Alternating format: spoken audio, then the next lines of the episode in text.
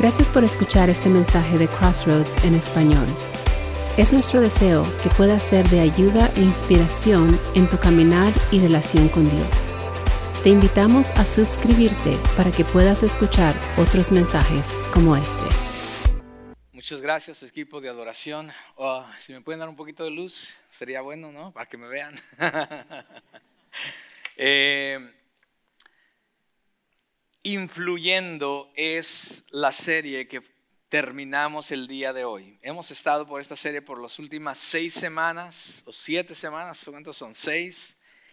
Y hemos hablado como iglesia, eh, más o menos queríamos dar a conocer quiénes somos como iglesia, cuál es la esencia de nosotros como iglesia. Al ser parte de esta congregación, de esta iglesia, eh, queremos que usted, al decir yo quiero ser parte de la familia de Cristo, o yo soy parte de la familia de Crossroads, es saber más o menos la idea de quiénes somos y hacia dónde vamos como iglesia, cómo queremos vernos, cómo queremos funcionar como iglesia, eh, cuál es el ADN, la esencia de quiénes somos como iglesia. Y comenzamos hace unas semanas atrás hablando de que el plan de Dios es la iglesia, no hay otro plan para el Señor para la tierra. Hablamos de que a quien va a usar a Dios aquí en la tierra es a usted y a mí, porque la iglesia no es el edificio, ¿cierto? La iglesia somos nosotros. Después hablamos que como iglesia también, una de las cosas, una de las eh, cosas que estamos, pero muy, muy acertados, eh, es en cuanto nosotros creemos la palabra de Dios. Eh, no, no deseamos enseñar simplemente filosofías o ideologías humanas, ni tampoco queremos traerle un mensaje de positivismo para que usted se sienta bien. No, no, no, de eso no se trata, sino queremos, porque creemos la palabra de Dios y creemos que ella puede transformar nuestras vidas y todo nuestro entorno, queremos predicarla totalmente totalmente en su totalidad. Así es que creemos firmemente en la palabra de Dios y por eso a través de ella nos guiamos como iglesia. También hablamos de que adoramos a un Dios vivo, hablamos de que la adoración no se trata solamente de 20 minutos cuando el equipo de oración nos, nos, nos ah, eh, dirige en algunas canciones, eso es parte de la adoración, o es más, yo me atrevería a decir esto, estos 20 minutos que acabamos de pasar simplemente es el resultado de la verdadera adoración. ¿Sí me doy a entender? O sea, no venga aquí diciendo voy a ir a adorar a Dios, porque adoración es cada momento de tu vida, que es lo que haces en tu trabajo, cómo te comportas con tu familia. Todo eso es adoración al Señor. Y entonces venimos aquí a culminar esa adoración al Señor. Y eso es lo que somos como iglesia. También hablamos de que el ministerio de la iglesia es el discipulado. Eh, no son los jóvenes, no es eh, el, campamento de jóvenes simplemente por tenerlo, no es la cena de pareja simplemente por tenerla, sino que detrás de eso hay un propósito principal en todo eso. Y ese propósito siempre es y debe ser que deseamos que cada uno de nosotros se vaya convirtiendo más como Cristo. Eso es lo que deseamos, que usted, tú y yo nos parezcamos más a Cristo en nuestro caminar. La razón por la que tuvimos la cena de parejas no es para comer bien y pasarla chévere aquí, no, porque queremos que el esposo y la esposa se parezcan más a Cristo para que su matrimonio pueda ser diferente y su familia pueda ser diferente. De eso se trata. Mostramos el Evangelio, eso es algo que también somos nosotros. No solamente venimos aquí a pasárnosla bien, ¿verdad? Todos juntos y nos amamos los unos a los otros, pero ¿qué tal de los que están fuera de estas paredes? Debemos demostrar el Evangelio.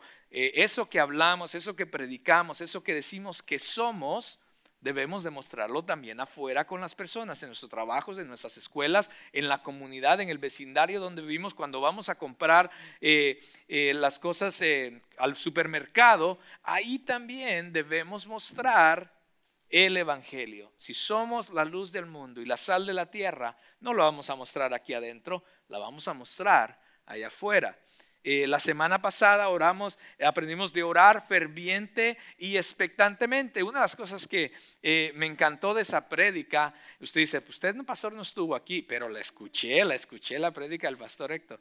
Y una de las cosas que me encantó de lo que él dijo es de que la oración no es para decirle o tratar de manipular a Dios qué hacer o que cumpla nuestros deseos. La oración cuando oramos fervientemente es para conocer la voluntad de Dios y alinearnos entonces nuestra vida vida a la voluntad de Dios y entonces Él hará conforme a su propósito y su plan en cada uno de nosotros. Me encanta. Esos son quienes somos como iglesia.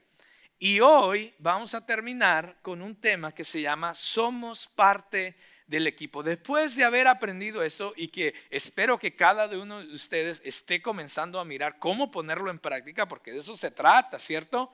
Porque si no voy a tener que empezar desde la 1 la próxima semana otra vez, ¿cierto?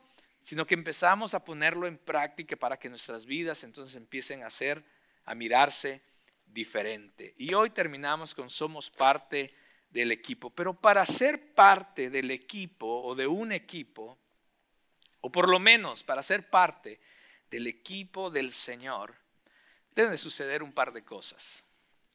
Porque no podemos ser parte de algo si en verdad, número uno, no conocemos a aquel que ha construido, diseñado esto que se llama iglesia.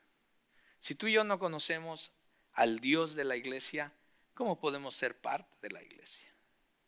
si no hemos permitido que Él haga una obra en nuestra vida, creo que es muy difícil ser parte de aquello por lo cual Él nos ha llamado a hacer. Así es que hoy vamos a hablar un poco de eso. Eh, así es que ayúdeme a orar para entrar a este tema. Amado Dios, yo te doy gracias porque tú has sido bueno con nosotros. Gracias por los diferentes mensajes que tú has hablado en nuestras vidas en las últimas semanas.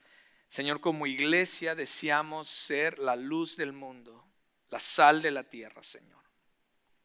Ayúdanos a entender estos principios que hemos aprendido en las últimas semanas y a ponerlos por práctica para que nuestras vidas sean transformadas y así en verdad ser una iglesia que impacte, Señor, nuestra comunidad y nuestra ciudad para tu gloria.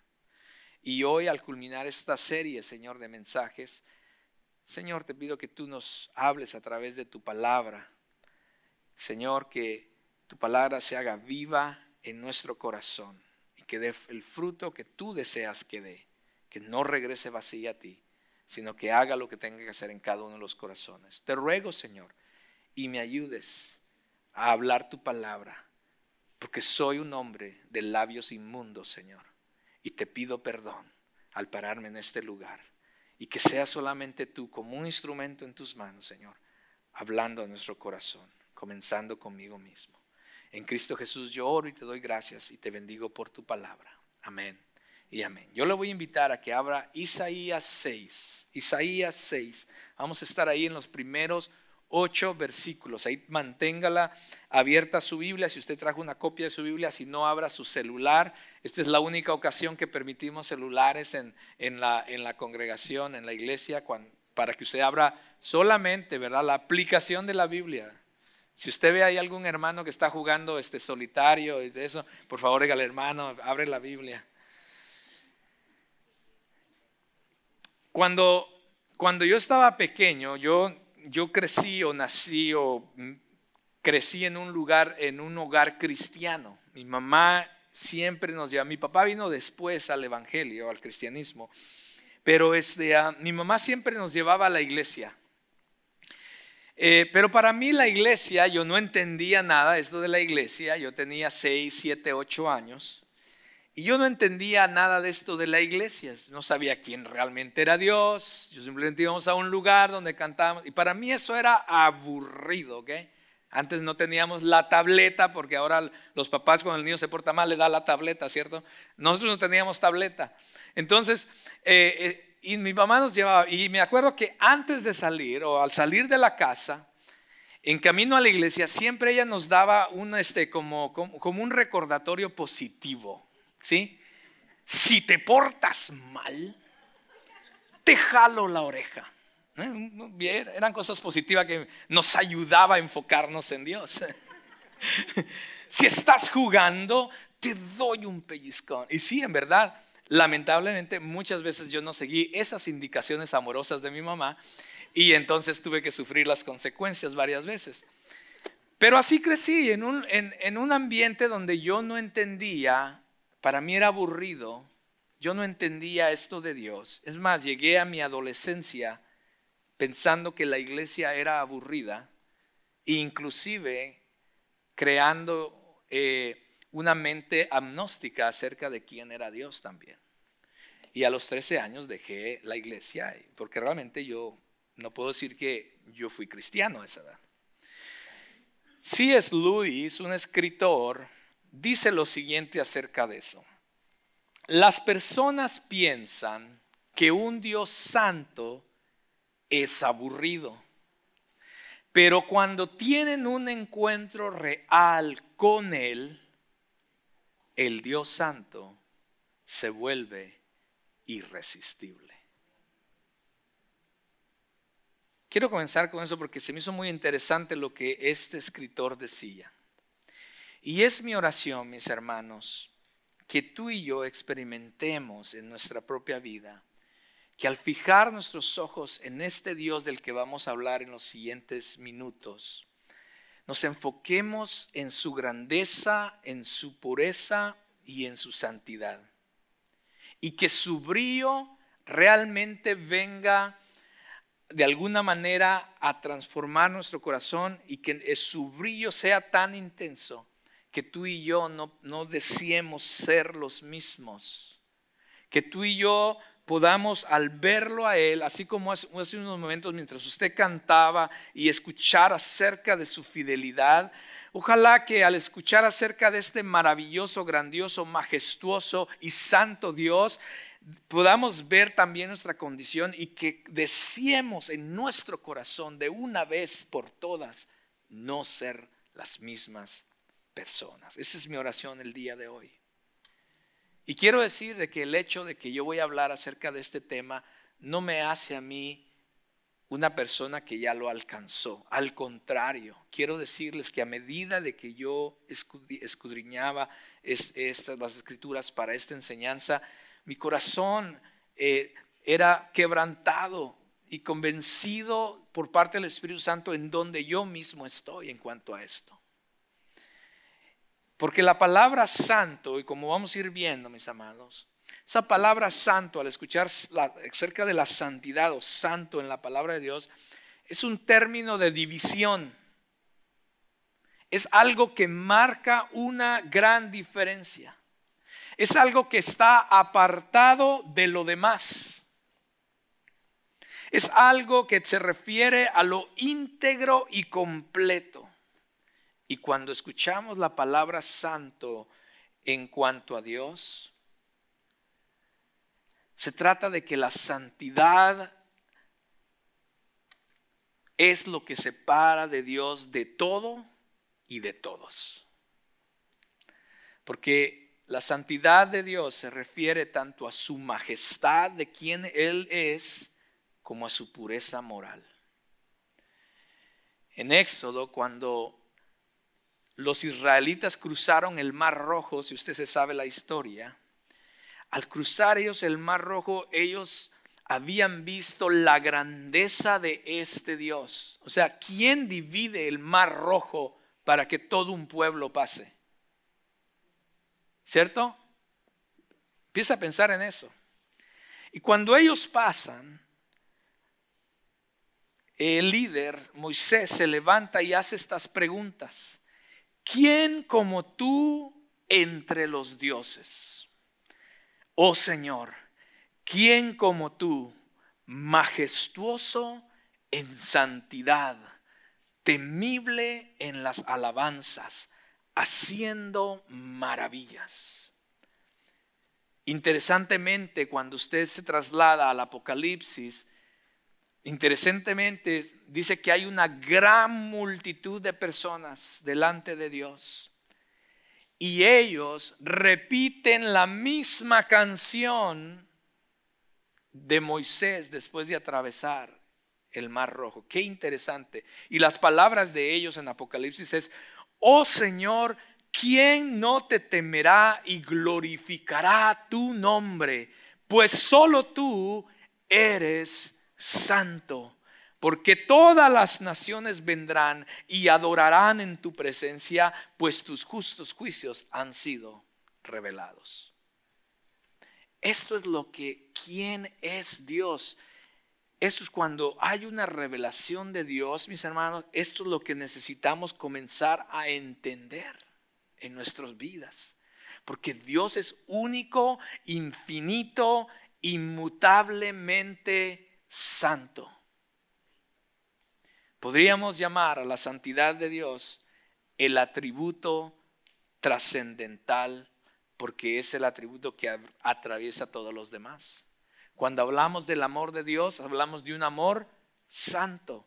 Cuando hablamos de, eh, del poder de Dios, hablamos de un poder santo. Cuando hablamos de la justicia de Dios, hablamos de una justicia santa, mis amados. No se compara, es diferente. Hay una gran diferencia entre quién es Dios y quiénes somos nosotros. Y al abordar este tema, yo no sé usted, pero yo tengo que admitir que realmente yo no entiendo la santidad de Dios como debería. El pastor A.W. Tosser o A.W. Tosser dijo lo siguiente, no conocemos nada como la santidad divina, o sea, no hay nada igual. Se distingue, es única, inaccesible, incomprensible e inalcanzable. El hombre natural, eso somos usted y yo, está ciego a eso. Puede temer el poder de Dios y admirar también su sabiduría, pero ni siquiera puede imaginarse su santidad. Y para entender esto, mis hermanos, vamos a ir a Isaías 6. Y realmente cuando yo estudiaba y empezaba a ver lo que, lo que Isaías comienza a decir, me di, me di muy rápido cuenta que necesitaríamos horas y días, realmente, literalmente se los confieso, necesitaríamos horas y días para realmente profundizar en lo que Él está diciendo y lo que Él está mirando en ese momento. Así es que lejos de tratar de traerle un concepto totalmente teológico, porque mejor le invito a que si usted le, le, gustaría conocer más acerca de la santidad de Dios, nos podemos sentar, tomar tiempo y profundizar. Nos va a llevar muchas horas, quizás días, acerca de entender la santidad de Dios. Aquellos que han tomado la doctrina de quién es Dios, quizás puedan entender un poquito este concepto. Pero la realidad no ni me atrevo a tratar de traer toda una teología en cuanto a esto porque nos, no, nos llevaría mucho tiempo. Así es que si usted me permite, voy a tratar simplemente de pintar un cuadro de lo que Isaías está diciendo aquí en este texto.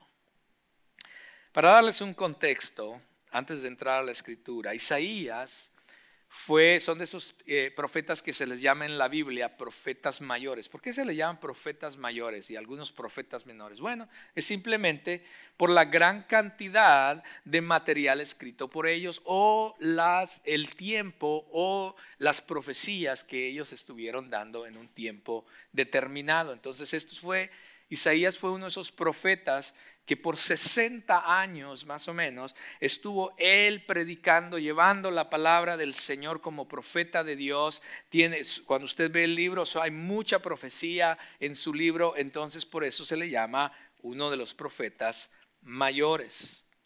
Él era un increíble hombre de Dios, que le hablaba tanto al pueblo como a la realeza. Inclusive, mientras él era profeta, le habló a cuatro diferentes reyes eh, una palabra de parte de Dios para ellos. Profetizó durante eh, el reinado de estos cuatro reyes, eh, pero también no era cualquier hombre, él venía de una, de una familia acomodada inclusive, era un hombre educado Isaías, y Dios le había escogido para ser su profeta. Y él estuvo profetizando durante estos diferentes reinados mientras pasaron por diferentes cosas. Eh, hubo mucha controversia política en el tiempo de, eh, de Isaías, hubo decadencia moral e indiferencia religiosa. Qué casualidad, ¿no? Suena como el, el 2021. Y uno de los mejores reyes, mientras Isaías fue el profeta, fue Usías. Fue Usías. Este rey reinó casi 40 años en Judá. Y fue un buen rey porque convirtió a Jerusalén en una ciudad fortificada y trajo paz y trajo seguridad al pueblo. Pero la historia de este rey, Usías, ah, hay una nota triste acerca de él al final de su reinado y al final de su vida. Cuando usted va y busca las crónicas eh, eh, o, la, o, la, historia en Reyes acerca de este rey Usías, en 2 Crónicas 26 hay una nota que dice lo siguiente. Pero cuando llegó a ser fuerte, hablando de Usías, su corazón se hizo tan orgulloso que obró corruptamente y fue infiel al Señor su Dios, pues entró al templo del Señor para quemar incienso sobre el altar del incienso. Era algo que no le pertenecía a él, pero en su orgullo, como él era el rey y se había hecho tan popular y había crecido tanto en su liderazgo, que él pensó que él podía hacer lo que él quería, este rey Usías. Y entonces dijo, yo puedo hacer lo que yo quiera, yo puedo entrar al templo y hacer lo que yo quiera. Y Dios ha dicho, no, no, no.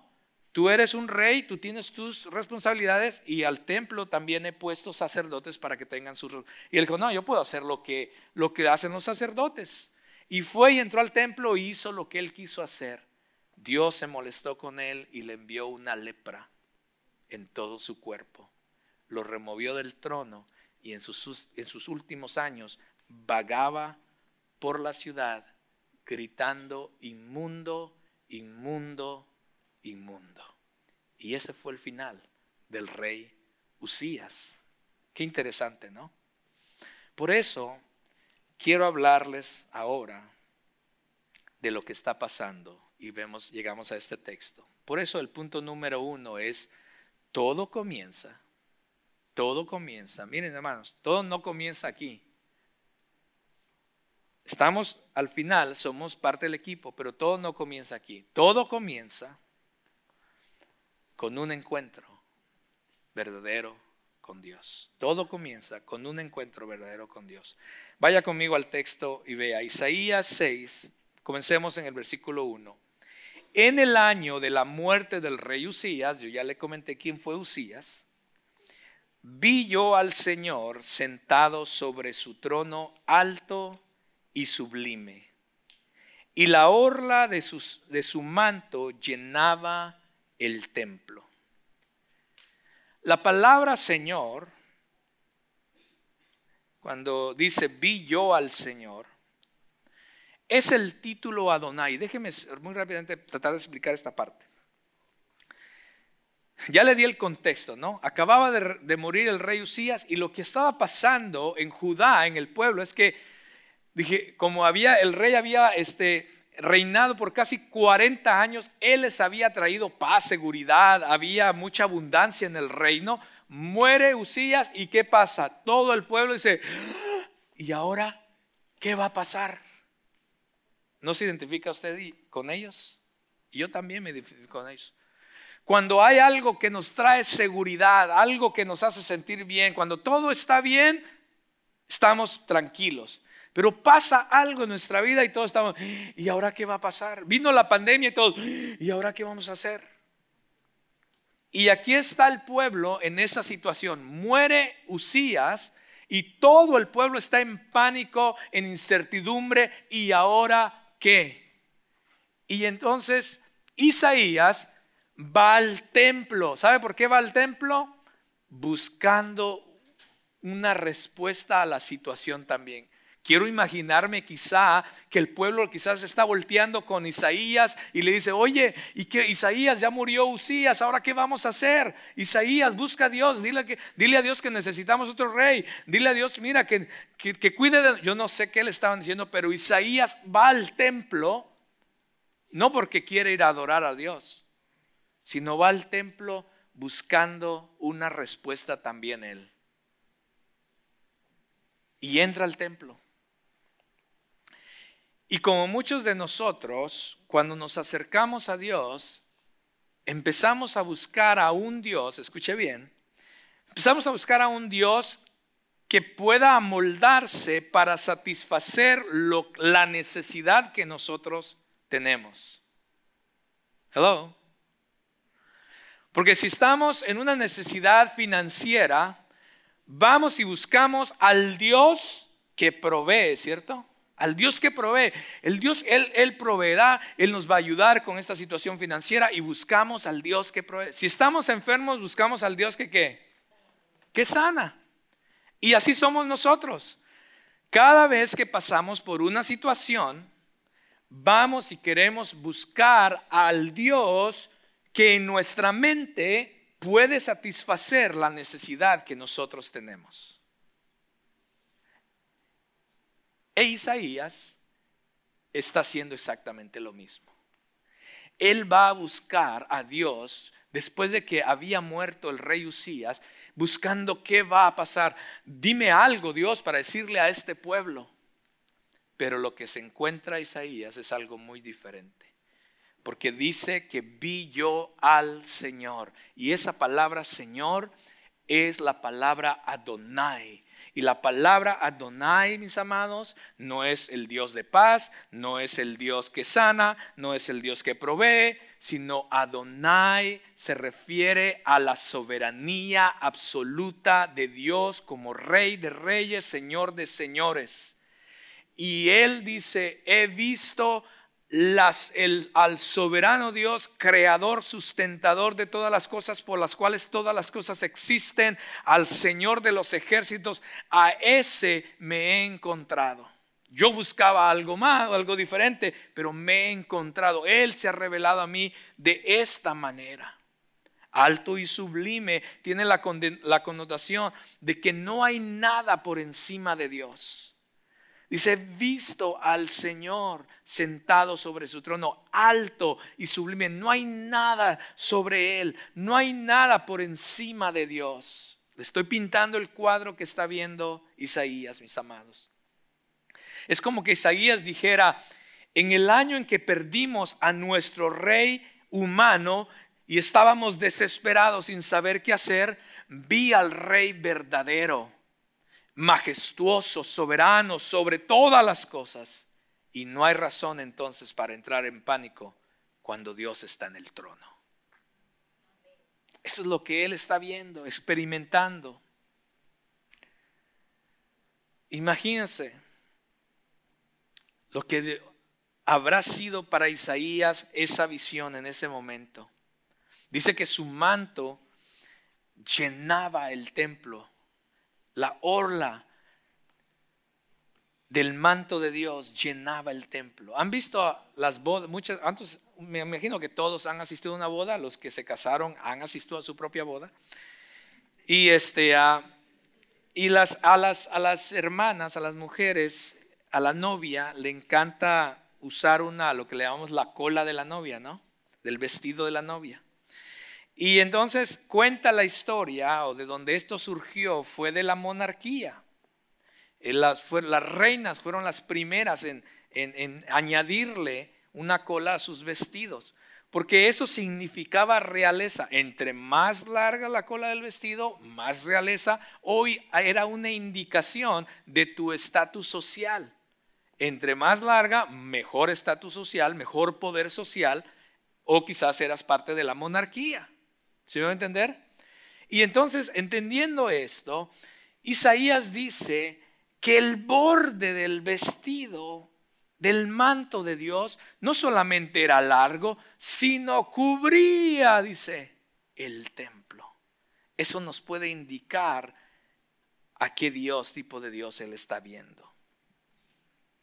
También describe a continuación, versículo 2, por encima de él habían serafines. Cada uno tenía seis alas, con dos cubrían sus rostros, con dos cubrían sus pies y con dos volaban, dice Isaías. Ahora, los serafines, cuando nosotros hablamos de ángeles, y hay también toda una enseñanza acerca de los ángeles, si usted un día la quiere, quiere que lo estudiemos. Pero no son los angelitos que por ahí nos pintan, ¿verdad? A veces ponen unos bebés con dos alitas así chiquitas. No, mis amados, esos no son los ángeles, ¿ok? Ni, bueno, muchos, hay muchos cuadros, ¿no? Pero el simplemente, el, escuche, simplemente el simple, la palabra serafín quiere decir encendido, o sea, en fuego. Imagínese eso. Estos serafines estaban a cargo de servir, estaban al servicio de Dios. Lo que Dios, estaban ahí totalmente 24/7 sirviendo a Dios. Habían ángeles guerreros, habían ángeles mensajeros, habían ángeles para esto, todos adoraban a Dios. Pero estos serafines eran los encargados de estar totalmente al servicio de Dios. ¿Está conmigo? Dice que vinieron estos serafines, vio serafines sirviendo al Dios Todopoderoso, majestuoso. Y dice que tenían seis alas. Imagínense un ángel encendido con seis alas. No podemos imaginarnos. Todos decían, ay, que mi ángel de la guarda. No, ¿cuál ángel de la guarda? Si se le aparece un ángel, usted sale corriendo. Es la realidad. Si un ángel se apareciera aquí, todos saldríamos corriendo de miedo, porque así son ellos.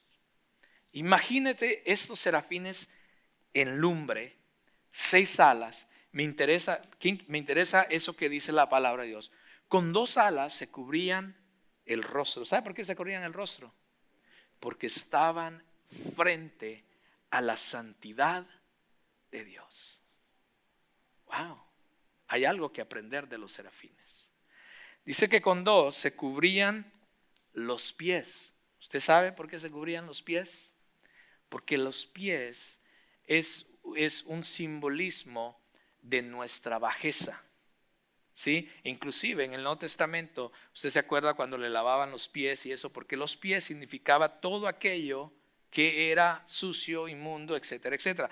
Y los ángeles, siendo ángeles, que no existe nada malo en ellos, ellos mismos reconocen que están frente a un Dios santo y se tapan el rostro para no verlo e inclusive se tapan los pies para no ser expuestos a la santidad de Dios. ¿Está conmigo? Y con dos, dice, volaban. Y cuando estudié esta parte de por qué con dos volaban, era simplemente porque ellos están listos, prestos. Era una indicación continua de obediencia y prontitud para el mandato de Dios. Mientras ellos estaban al servicio de Dios, no lo podían ver, se tapaban y estaban dos así. Y cuando Dios decía, oye, este, necesito un vaso de agua, no, es que Dios diga eso, pero digamos, ¿no? Oye, necesito un vaso. Entonces ellos volaban, pero de volada a traerle el vaso de agua a Dios. Estaban prontos para obedecer a Dios. Podemos mucho que aprender con simple, podemos tener una predicación de los serafines y aprender de ellos. Y lo más increíble de ellos no era tanto su apariencia, mis amados, sino lo que decían. Verso 3. Dice, y el uno y el otro daban voces diciendo, Santo, Santo, Santo es el Señor de los ejércitos. Llena está toda la tierra de su gloria. ¡Wow! Mire, yo no sé, en, eh, en español lo que usamos nosotros para enfatizar algo, muchas veces es que ahora hay como marcadores, ¿sí? ¿Cómo se llaman? Highlighters, ¿sí? Los highlights. Y hacemos un highlight para recalcar algo. Si no, le ponemos muchos, eh, cuando están enojados, mandan un texto con puras mayúsculas para que se den cuenta que es importante, ¿no? O si no, cuando hacemos la escritura, lo hacemos más negrita ciertas partes, ¿sí? Como por ejemplo el versículo, si usted se, se da cuenta, tiene diferente y así lo hacemos para recalcar algo, pero en, la cultura judía, para recalcar algo, lo que ellos usaban era la repetición. Era la repetición.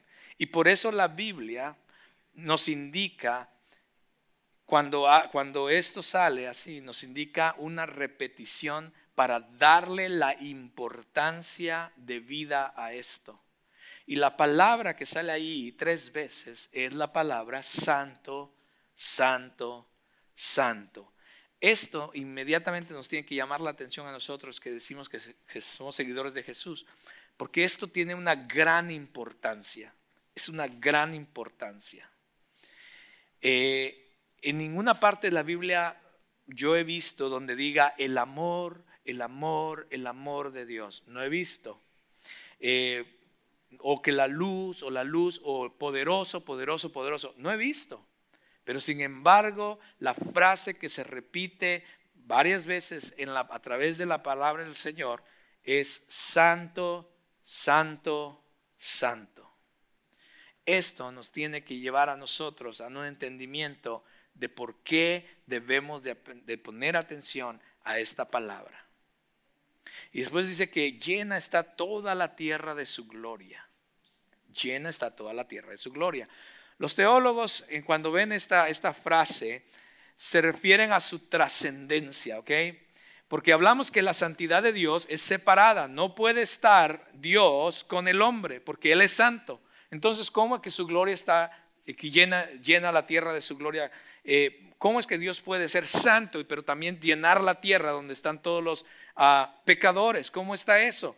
Bueno, porque a pesar de que Él está separado de nosotros, porque Él es santo, no puede estar con nosotros, al mismo tiempo, Él, mis hermanos, es inmanente. Por eso le digo, tenemos que estudiar mucho en cuanto a esto. Nos podemos sentar para hablar de qué significa todo esto en cuanto a Dios. Pero Él está lejos, pero también está cerca de nosotros, está con nosotros. Inclusive Él está en nosotros, aquellos que eh, somos hijos de Dios. Él es poderoso, pero también es nuestro amigo, mis amados. Él es majestuoso y soberano, pero también es personal. Eso es Dios. Ese es quien es Dios. Después en el versículo 4 dice que, versículo 4, y se estremecieron los cimientos de los umbrales a la voz del que clamaba y la casa se llenó de humo. Esta es una manifestación increíble de quién es Dios.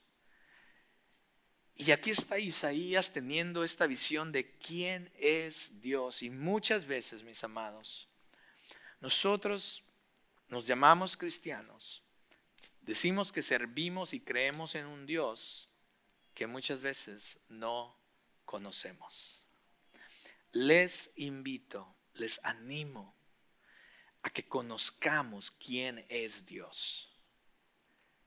¿Quién es al Dios que amamos, que servimos? ¿Por qué la razón de que estar aquí para adorar a ese Dios? ¿Por qué? ¿Quién Él es?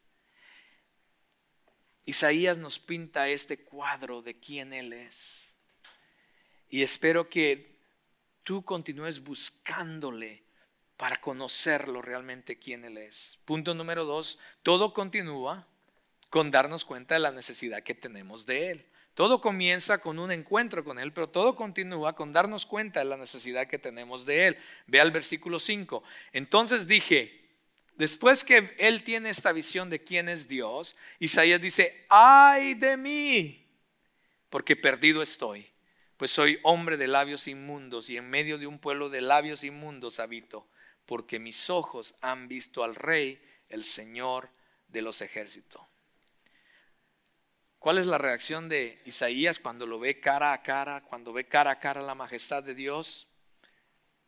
En lugar de bostezar como yo lo hacía de niño cuando realmente no conocía quién era Dios, o seguir un camino usual, o vivir la vida como siempre, aquí nada ha pasado.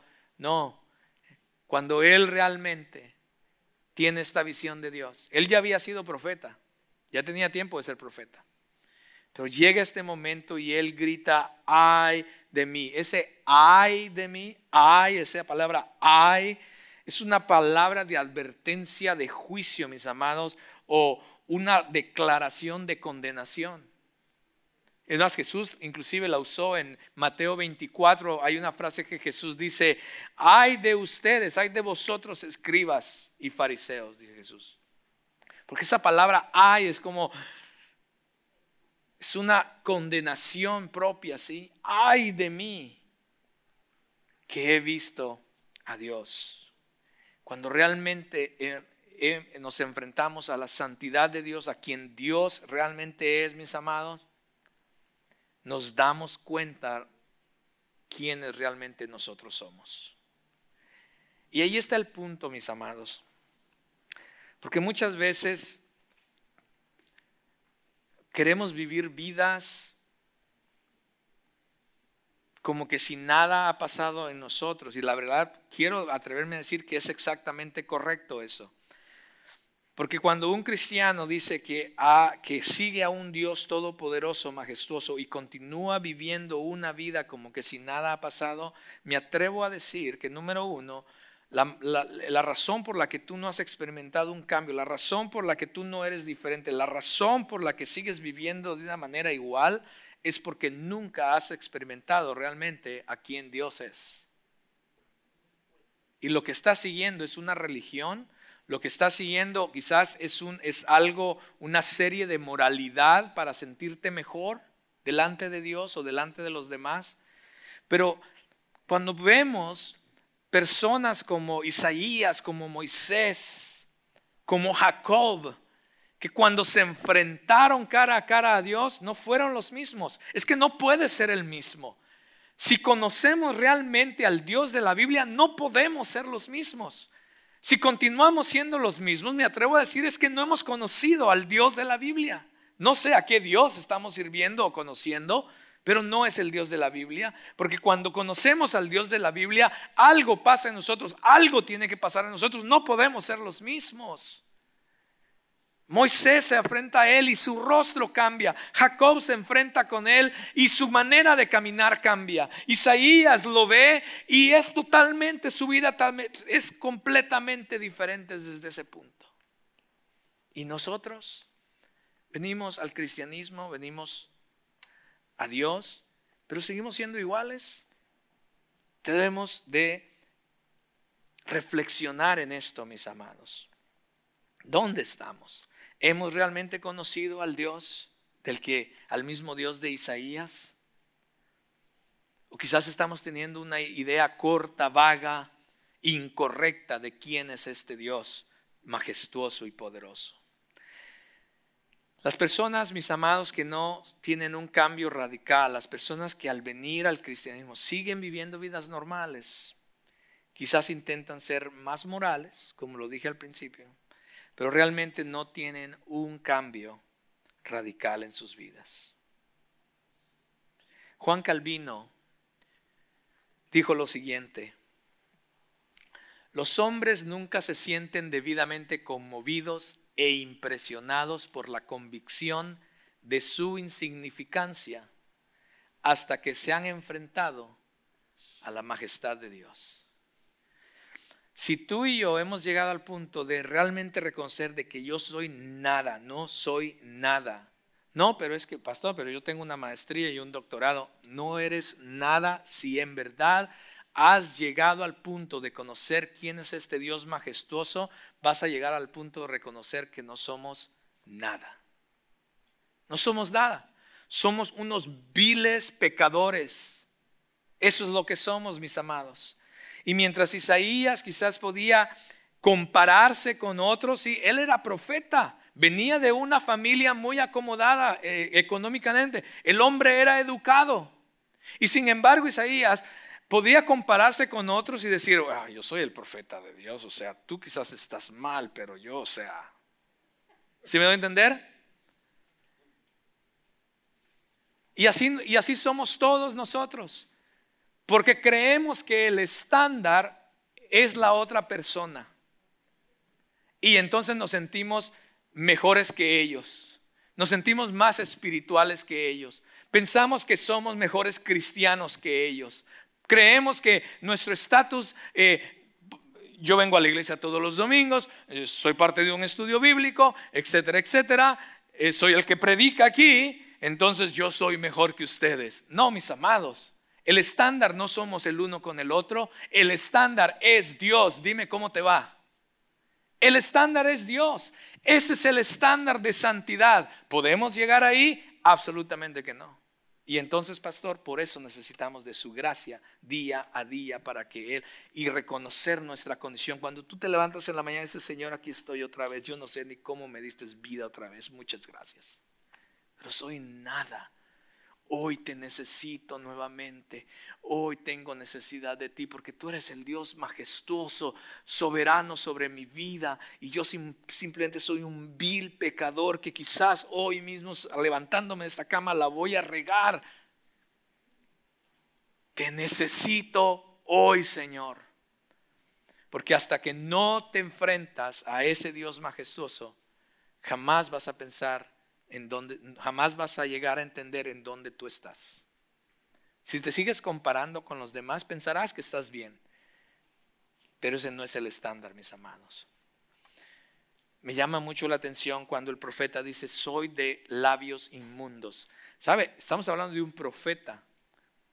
El instrumento principal de un profeta son sus labios, su boca, ¿cierto? Él trae, yo pensaría que un profeta, aquellos que predican la palabra, que traen la palabra, yo pensaría que de alguna manera, ¿verdad? Eh, bueno, están mejor con Dios y, y bueno, porque están hablando la palabra de Dios. Sin embargo, Él se da cuenta, mis amados, y, esto quiero recalcar. Él se da cuenta de su estado y dice, Señor, que estoy, estoy aquí, y soy un hombre de labios inmundo. Inclusive él dice una frase también, dice, estoy perdido. En la Reina Valeria dice, estoy muerto. ¿Qué estoy haciendo aquí delante de este Dios majestuoso? A.W. Tosser escribe lo siguiente, dice, si no he sentido la sensación de vileza en contraste con esa santidad inaccesible e indescriptible, si alguna vez no me ha golpeado, escuche bien, si alguna vez no me ha golpeado lo suficiente fuerte como para arrepentirme verdaderamente, si no hemos llegado a ese punto, él termina diciendo esto, me pregunto si estoy creyendo verdaderamente en el Dios de la Biblia. Wow.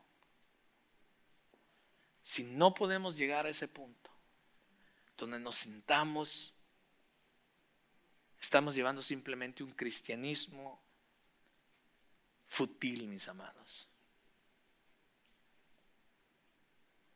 Y les animo como su hermano a que no continuemos igual no vengas domingo a domingo, te vas a tu casa, a tu trabajo. No, mis amados, es tiempo que tengamos un encuentro real con el Dios verdadero. Y cuando lo hagas, te vas a dar cuenta de tu vileza y de lo poco que eres, igual que, igual que yo.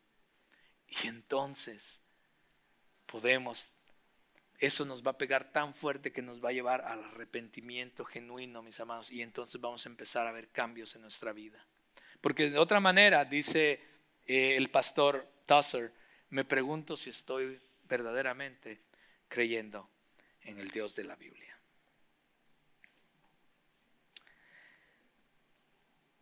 Versículo 7, con él tocó mi boca, ah, bueno, 6, entonces voló hacia mí uno de los serafines con un carbón encendido en su mano que había tomado del altar con las tenazas. Y vamos de una vez al 7. Con él tocó mi boca y me dijo, esto ha tocado tus labios y es quitada tu iniquidad y perdonado tu pecado. Cuando, cuando él se enfrenta a Dios y mira su majestad, se da cuenta también de quién él es. Y dice, ay de mí, ¿y ahora qué va a pasar, Dios mío? Me arrepiento, soy una persona totalmente lejos de ti. Y la misericordia de Dios, cuando ve un corazón arrepentido, cuando ve un espíritu humillado, la misericordia de Dios actúa inmediatamente. Y vemos la misericordia de Dios actuando en el versículo 6. Inmediatamente un serafín va hacia Isaías y toma un carbón encendido y a través de ese carbón sus pecados es limpiado, sus pecados le son perdonados. ¿Qué es eso del carbón? Bueno, esto que el carbón encendido es una tipología del sacrificio final del Cordero de Dios que fue muerto, que fue sacrificado en el altar de Dios por el pecado de todos nosotros.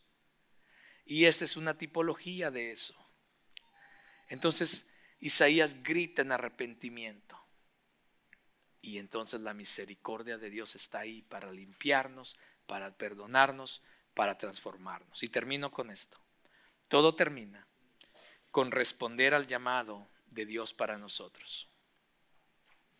Versículo 8 dice, y oí la voz del Señor que decía, ¿a quién enviaré? ¿Y quién irá por nosotros?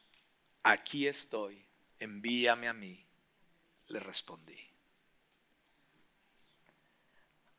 Al aceptar la misión del Señor, mis hermanos, al aceptar la misión del Señor, Isaías primero es sensible a su voz, escucha lo que Dios está diciendo. Los ángeles paran desde ese momento y solamente resuena la voz de Dios en el templo. Y dice, ¿a quién enviaré y quién irá por nosotros? Entre paréntesis podemos ver a la Trinidad ahí.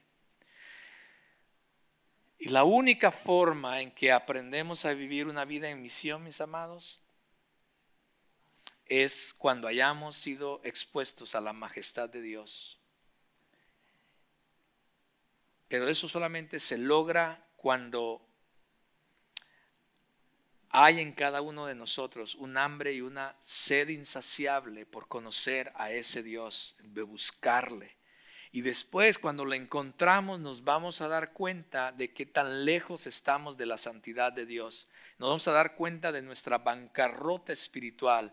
Entonces podremos escuchar su voz y en su misericordia ser limpios y estar listos y dispuestos a responder al llamado que Él tiene para nosotros. La respuesta de Isaías, aquí, heme aquí, aquí estoy, envíame a mí no le está diciendo Dios acerca de su agenda, de su tiempo, de su calendario, de los eventos que están por venir. No, mis amados. Isaías pone a un lado todas esas cosas y simplemente le dice, aquí está mi vida completamente, aquí está mi agenda, aquí está mi calendario, aquí están mis recursos. Heme aquí, Señor, envíame, estoy dispuesto a lo que tú deseas que yo haga. Esa es la respuesta de Isaías. No le dice, no le pone condiciones, no le dice, bueno, ¿a qué horas, a qué horas es Dios? Mm, no, esa hora no puedo. No, mis amados. Cuando, cuando eres enfrentado a la majestad de Dios y te das cuenta quién tú eres, y al escuchar que ese Dios majestuoso dice, ¿a quién enviaré? ¿Quién irá por nosotros? No hay nada más que decir, heme aquí, Señor, envíame a mí. No importa lo que venga, no importa lo que pase, Señor, tú eres el Dios majestuoso, soberano sobre todas las cosas y lo único que deseo es entregarte mi vida a tu servicio y a lo que tú desees. De eso se trata, mis amados. Nunca vas a ser parte del equipo realmente de Dios si esto no sucede en tu vida. En el versículo 9, no vamos a entrar a eso ya, ya terminamos, pero en el versículo 9 continúa, entonces Dios dice, ve y dile a ese pueblo ve y dile. Entonces le da la misión, ve y dile a ese pueblo. Wow. Crossroads, mis amados, existe para alcanzar y desarrollar discípulos de Jesucristo, multigeneracionales, multiétnicos, que adoren apasionadamente a Jesús, que le conozca, que tengan ese encuentro con Dios, que conozcan a ese Dios. Y después una vez que le conozcan y se den cuenta en dónde estamos, vengamos y desarrollemos relaciones auténticas para crecer juntos, para que Dios empiece a transformar nuestras vidas y nuestro corazón. Y mientras está pasando esto, entonces vamos a vivir en misión. ¿Estás siendo sensible a su voz? Ponte de pie. ¿Estás respondiendo a su llamado? Yo no sé qué esto significa personalmente para ti, no lo sé. Para mí, esto significó hace 16 años decirles, heme aquí, envíame a mí, y dejar todo en San Francisco, familia, trabajo, todo, para servirle y decirle, sabes que yo no sé en qué te voy a servir, yo no sé qué voy a hacer, pero aquí vamos porque tú nos estás llamando. Yo no sé para el pastor Héctor significa que en algunos meses él va a estar saliendo a otra ciudad a plantar una iglesia con él y toda su familia. Él no sabe qué va a pasar. Es más, hablamos, él no sabe dónde van a vivir. Él no sabe, Dios lo sabe. Pero no estoy diciendo que todos hemos sido llamados a plantar iglesias, ¿sí? O a ser pastores. Yo no sé qué eso significa para ti específicamente, no lo sé. No sé qué es lo que Dios te está hablando. el Moody hizo lo siguiente, no sé si tenemos las últimas dos, pero él dice, soy solo uno, dijo él. No puedo hacer todo, pero puedo hacer algo. Y lo que pueda hacer por la gracia de Dios, lo haré.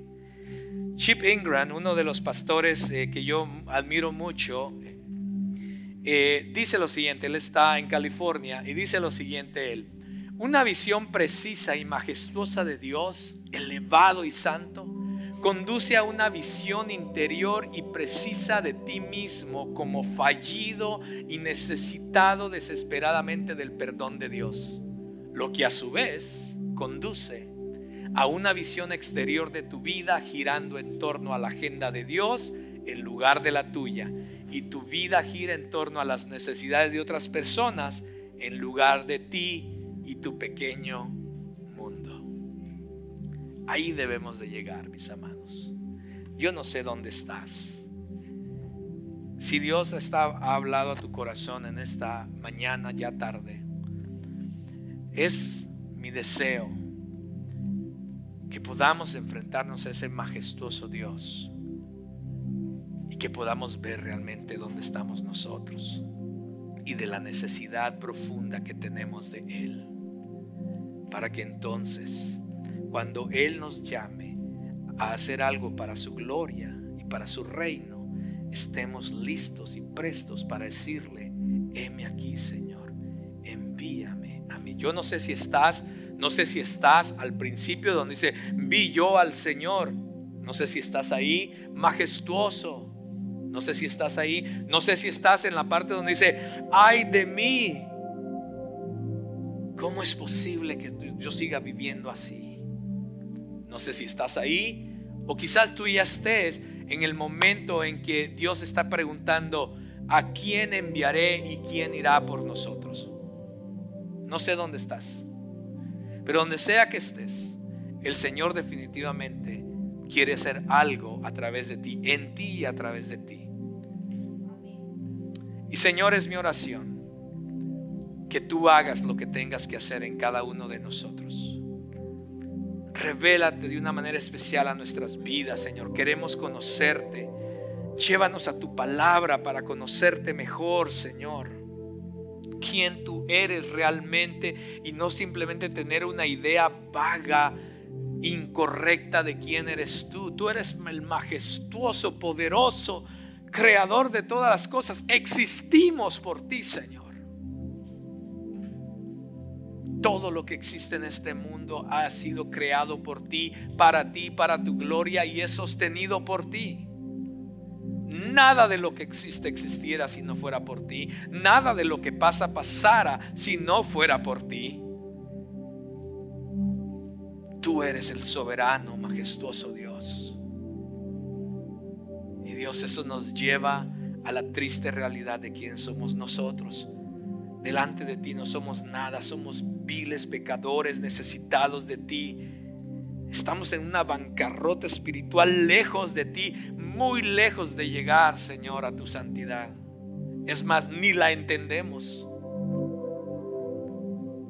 Oh Dios, ay de nosotros. Ay de nosotros que nos decimos cristianos. Ay de nosotros, Señor, que no vivimos una vida conforme a tu voluntad. Ay de nosotros. Ten misericordia, oh Dios, y limpia nuestra iniquidad Limpia nuestros labios que son inmundos. Perdónanos, Señor. Y estamos atentos a tu voz para decirte, enos aquí Aquí está tu iglesia en esta área de The Woodlands, esta área de Houston. Aquí estamos. Envíanos a nosotros. Nosotros iremos a los diferentes, Señor, vecindarios de alrededor, a los trabajos donde tú nos has enviado, a las escuelas que tú nos has enviado. Ahí, Señor, ahí, Señor, hablaremos de ti. Ahí levantaremos tu nombre en alto. Ahí hablaremos de este Dios majestuoso. No importa lo que venga y las consecuencias, Señor, porque sabemos quién tú eres. Señor, llévanos al salir de aquí, de este lugar, con esta realidad en nuestras vidas.